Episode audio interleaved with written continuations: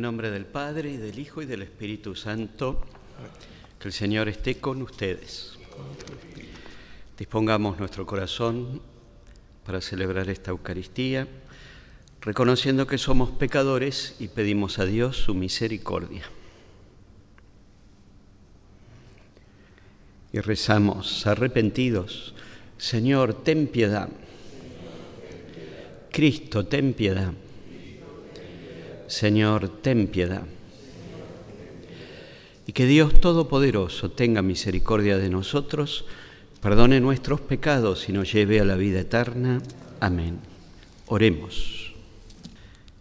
Concédenos, Señor y Dios nuestro, vivir siempre en el amor y respeto a tu santo nombre, ya que en tu providencia nunca abandonas a quienes estableces en el sólido fundamento de tu amor. Por nuestro Señor Jesucristo, tu Hijo, que vive y reina contigo en la unidad del Espíritu Santo y es Dios, por los siglos de los siglos. Amén. Tomamos asiento, escuchamos ahora con atención la palabra de Dios. Lectura del libro del Génesis. Cuando Abraham tenía 99 años, el Señor se le apareció y le dijo, Yo soy el Dios Todopoderoso, camina en mi presencia y sé irreprochable. Esta será mi alianza contigo.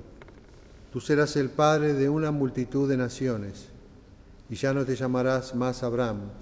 En adelante tu nombre será, será Abraham para indicar que yo te he constituido padre de una multitud de naciones. Después dijo Dios a Abraham, tú por tu parte serás fiel a mi alianza, tú y también tus descendientes a lo largo de las generaciones. Y esta es mi alianza con ustedes, a las que permanecerán fieles tú y tus descendientes. Todos los varones deberán ser circuncidados. También dijo Dios a Abraham, a Sarai tu esposa no la llamarás más Sarai, sino que su nombre será Sara. Yo la bendeciré y te daré un hijo nacido de ella, al que también bendeciré. De ella suscitaré naciones y de ella nacerán reyes de pueblos. Abraham cayó con rostro en tierra y se sonrió pensando, ¿se puede tener un hijo a los cien años? y Sara a los noventa podrá dar a luz. Entonces Abraham dijo a Dios, basta con que Ismael viva feliz bajo tu protección. Pero Dios le respondió, no, tu esposa Sara te dará un hijo a quien pondrás el nombre de Isaac. Yo estableceré mi alianza con él y con su descendencia como una alianza eterna. Sin embargo, también te escucharé en lo que respecta a Ismael. Lo bendeciré, lo haré fecundo y le daré una descendencia muy numerosa. Será padre de doce príncipes y, haré de él una gran nación. Pero mi alianza la estableceré con Isaac, el hijo que Sara te dará el año próximo para esta misma época. Y cuando terminó de hablar, Dios se alejó de Abraham. Palabra de Dios.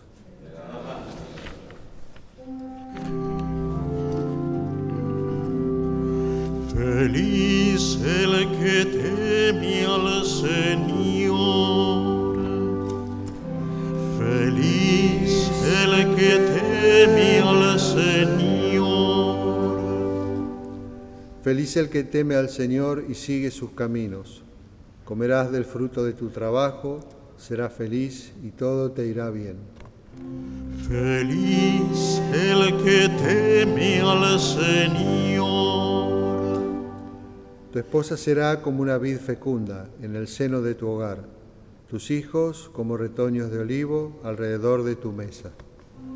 Feliz el que teme al Señor. Así será bendecido el hombre que teme al Señor.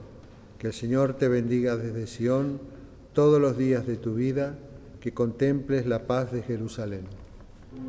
Feliz el que teme al Señor.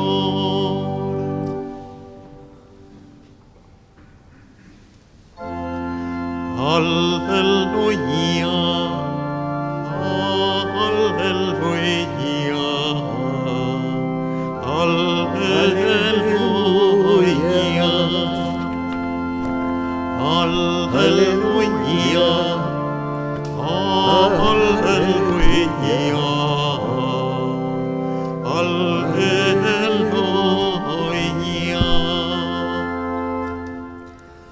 el Señor esté con ustedes. Lectura del Santo Evangelio según San Mateo.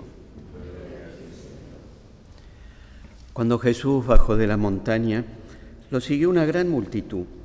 Entonces un leproso fue a postrarse ante él y le dijo, Señor, si quieres puedes purificarme.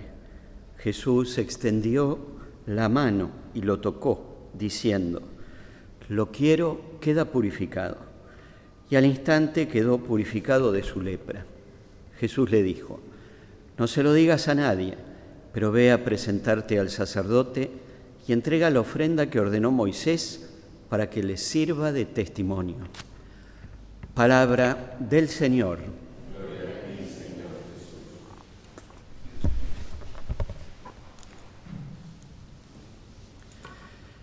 Luego de un extenso discurso en el Sermón de la Montaña, que incluye las bienaventuranzas y, las indicaciones de Jesús con respecto a cómo vivir en una nueva alianza a la ley de Moisés, capítulos 5, 6 y 7 de Mateo, que hemos venido leyendo de corrido en las últimas misas.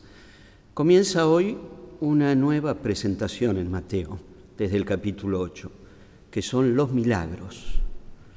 De alguna manera, Mateo nos viene a mostrar en Jesús que aquello que el Señor enseña de palabra, lo actúa con sus acciones. Esta relación de la enseñanza por la palabra en el discurso y la acción concreta que se verifica en el milagro. Aquella palabra enseñada tiene poder, poder de hacer lo que dice. Por lo tanto, cada milagro no es una invitación a detenernos en el hecho de maravilloso de por qué ocurre ese milagro, sino sobre todo tomar el milagro como una señal que nos lleva a profundizar un significado. Así pasa con el milagro que acabamos de escuchar, el del leproso, la curación del leproso, con lo que implica no solo la curación de la enfermedad, sino la curación de su aislamiento, de su marginación, de quedar afuera del círculo de vinculaciones con sus hermanos, nos habla entonces de un significado profundo. Jesús, con su palabra que actúa en el milagro, es capaz de otorgar una nueva vida, una, una vida digna. Con lo cual el milagro nos lleva a eso, a descubrir el poder de la palabra de Cristo que trae una nueva vida anunciada y predicada en el Sermón de la Montaña. Así pasará con los milagros subsiguientes. Son diez que están unidos en estos capítulos que continúan. Podemos mencionar algunos, como el milagro sobre el servidor del centurión, donde el centurión le basta compartir su preocupación con Jesús y cuando Jesús se ofrece a acercarse y realizar la curación, el centurión manifiesta su fe con esta expresión, no soy digno que vayas a mi casa, una sola palabra tuya bastará para sanarlo. Con lo cual, el milagro de la curación nos lleva a un significado más profundo, la confianza necesaria también en el poder de la fe, porque es la fe en Cristo la que nos lleva también a ser sanados y salvados. O recordemos el milagro que se relatará después, la curación de la suegra de Pedro, que aquí lo importante es que la suegra de, Pedro, enferma, con fiebre, apenas es sanada, se pone a servir a la comunidad. Y aquí está el significado. El milagro sirve para tener en cuenta que la vida nueva en Cristo alcanza su plenitud en el servicio y en la entrega de la vida. Por eso, los milagros que iremos escuchando en los relatos subsiguientes de las misas en los días de semana nos tienen que ayudar a comprender este gran misterio del poder del amor de Cristo y aquello que enseña Jesús en sus discursos es vivido y actuado con sus gestos y acciones. Por lo tanto, ¿qué nos queda a nosotros? Y esto es lo interesante. La actitud del lector, del que contempla la vida de Jesús, del que sigue a Cristo, es el de la disponibilidad. Dejar que la fuerza de la palabra de Cristo actúe en nuestra vida y confiar, porque el poder de la palabra de Jesús, escuchada, comprendida y vivida, hace posible en nosotros que vaya creciendo hasta sin darnos cuenta una vida más plena y una vida más digna.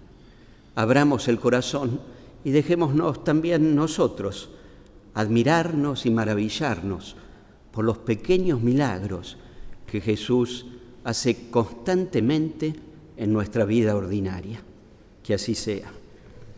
Oremos, hermanos, para que este sacrificio sea agradable a Dios Padre Todopoderoso. Para alabanza y gloria de su nombre, para nuestro bien y el de toda su santa iglesia. Señor, recibe este sacrificio de reconciliación y de alabanza y concédenos que, purificados por su poder, sea de tu agrado el afecto de nuestro corazón. Por Jesucristo nuestro Señor. Amén. Que el Señor esté con ustedes. Levantemos el corazón. Demos gracias al Señor nuestro Dios. En verdad es justo y necesario, es nuestro deber y salvación darte gracias siempre y en todo lugar por Jesucristo, tu Hijo amado. Por Él que es tu palabra hiciste todas las cosas. Tú nos lo enviaste para que, hecho hombre por obra del Espíritu Santo y nacido de María la Virgen, fuera nuestro Salvador y Redentor. Él, en cumplimiento de tu voluntad, para destruir la muerte y manifestar la resurrección, extendió sus brazos en la cruz y así adquirió para ti un pueblo santo. Por eso ahora con los ángeles y los santos proclamamos tu gloria cantando y diciendo.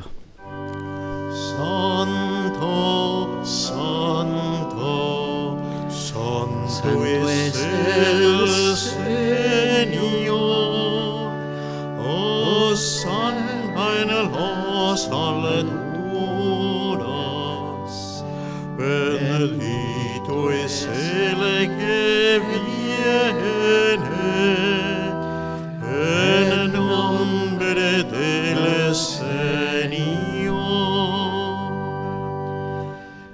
Santo eres en verdad, Señor, fuente de toda santidad. Por eso te pedimos que santifiques estos dones con la efusión de tu Espíritu, de manera que se conviertan para nosotros en el cuerpo y la sangre de Jesucristo nuestro Señor. Él mismo, cuando iba a ser entregado a su pasión voluntariamente aceptada, tomó pan, dándote gracias, lo partió y lo dio a sus discípulos, diciendo, tomen y coman todos de él, porque esto es mi cuerpo que será entregado por ustedes.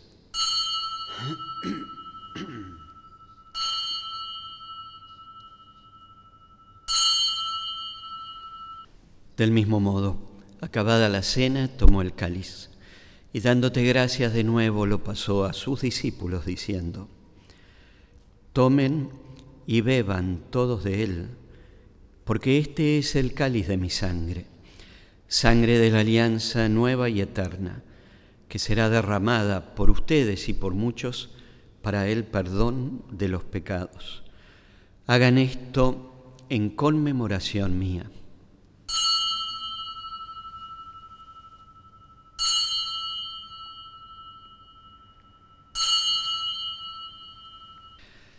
Este es el misterio de la fe. Anunciamos tu muerte, proclamamos tu resurrección. Ven, Señor Jesús. Así, Padre, al celebrar ahora el memorial de la muerte y resurrección de tu Hijo, te ofrecemos el pan de vida y el cáliz de salvación. Y te damos gracias porque nos haces dignos de servirte en tu presencia. Te pedimos humildemente que el Espíritu Santo congregue en la unidad a cuantos participamos del cuerpo y sangre de Cristo. Acuérdate, Señor, de tu iglesia extendida por toda la tierra y con el Papa Francisco, el obispo Mario Poli y todos los pastores que cuidan de tu pueblo, llévala a su perfección por la caridad. Acuérdate también de nuestros hermanos que se durmieron en la esperanza de la resurrección y de todos los que han muerto en tu misericordia. Admítelos a contemplar la luz de tu rostro. Ten misericordia de todos nosotros y así con María, la Virgen Madre de Dios, su esposo San José, los apóstoles y cuantos vivieron en tu amistad a través de los tiempos, merezcamos por tu Hijo Jesucristo compartir la vida eterna y cantar tus alabanzas por Cristo, con Él y en Él. A ti Dios, Padre Omnipotente, en la unidad del Espíritu Santo, todo honor y toda gloria por los siglos de los siglos. Amén. Siguiendo las enseñanzas de Jesús nuestro Salvador, rezamos con fe. Padre nuestro que estás en el cielo, santificado sea tu nombre. Venga a nosotros tu reino hágase tu voluntad en la tierra como en el cielo. Danos hoy nuestro pan de cada día. Perdona nuestras ofensas, como también nosotros perdonamos a los que nos ofenden. No nos dejes caer en la tentación y líbranos del mal. Líbranos, Señor, de todos los males y concédenos la paz en nuestros días, para que, ayudados por tu misericordia, vivamos siempre libres de pecado y protegidos de toda perturbación, mientras esperamos la gloriosa venida de nuestro Salvador Jesucristo.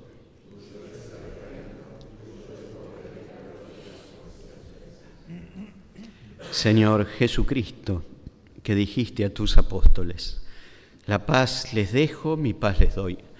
No tengas en cuenta nuestros pecados, sino la fe de tu iglesia y conforme a tu palabra, concédenos la paz y la unidad. Tú que vives y reinas por los siglos de los siglos. Amén. Que la paz del Señor esté siempre con ustedes. Nos damos la paz de Jesús. Cordero de Dios, que quitas el pecado del mundo, ten piedad de nosotros. Cordero de Dios, que quitas el pecado del mundo, ten piedad de nosotros.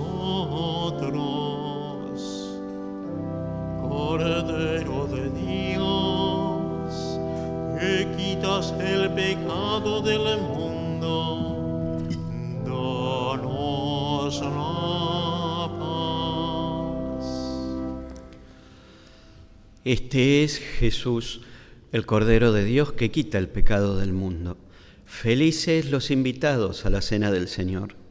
Señor, no soy digno que entres en mi casa, pero una palabra tuya bastará para sanarme. Oremos. Renovados con el sagrado cuerpo y sangre de tu Hijo, imploramos, Señor, tu clemencia. Haz que en la plenitud de la redención, alcancemos lo que celebramos en cada Eucaristía. Por Jesucristo nuestro Señor. Amén. Dentro de poco tiempo recibiremos ya a nuestro nuevo arzobispo para el inicio de su ministerio pastoral en nuestra arquidiócesis, Monseñor Jorge Ignacio García Cuerva. Por eso rezamos por él, pidiendo para que el Señor le conceda la gracia de ponerse siempre al servicio de esta iglesia de Buenos Aires. Dios y Padre bueno, que estás siempre con nosotros en todos los momentos de la vida. Te damos gracias por el don de nuestro nuevo pastor, el obispo Jorge Ignacio.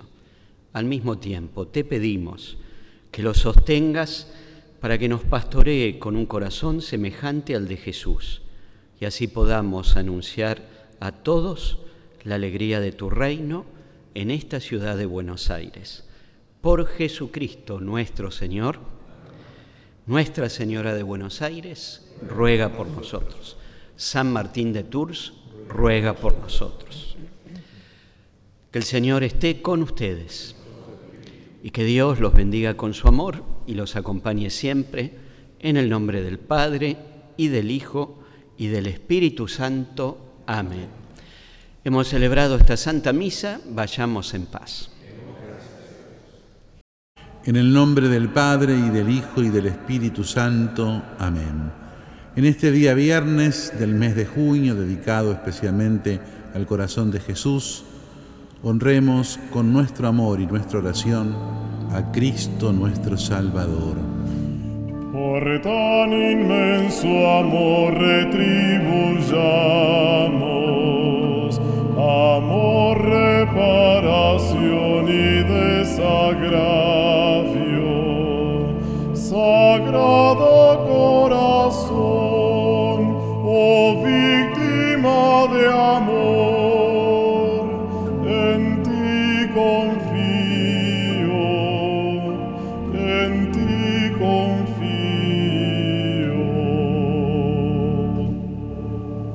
Corazón de Jesús ultrajado tantas veces en el sacramento de tu amor, corazón de Jesús, refugio de los pecadores, corazón de Jesús, fuerza de los débiles, corazón de Jesús, consuelo de los afligidos.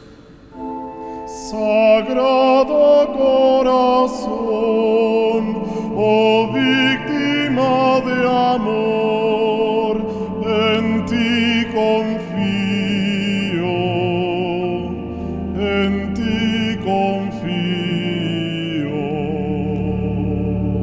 Corazón de Jesús, perseverancia de los justos, Corazón de Jesús, salud y salvación de los que en ti esperan.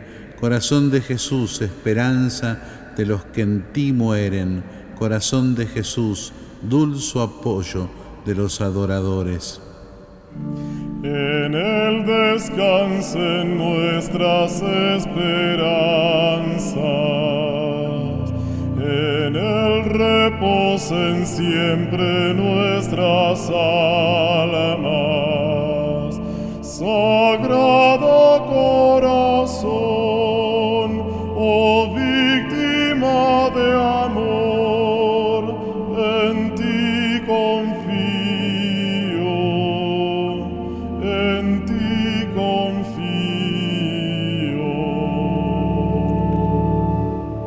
Bendito sea el corazón suave y humilde que aligera nuestra carga. Bendito sea el Sagrado Corazón. Bendito sea el corazón que ofrece el perdón por los pecados. Bendito sea el Sagrado Corazón. Bendito sea el corazón que recibe tanta ingratitud a cambio de tanto amor.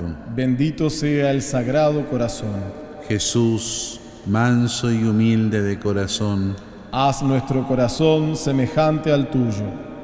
Cristo Jesús, que al ser elevado en la cruz te entregaste por nosotros con amor admirable, y de tu costado herido brotó sangre y agua, dando así origen a los sacramentos de la Iglesia, para que atraídos todos por tu corazón abierto, pudiésemos beber con alegría de la fuente de la salvación.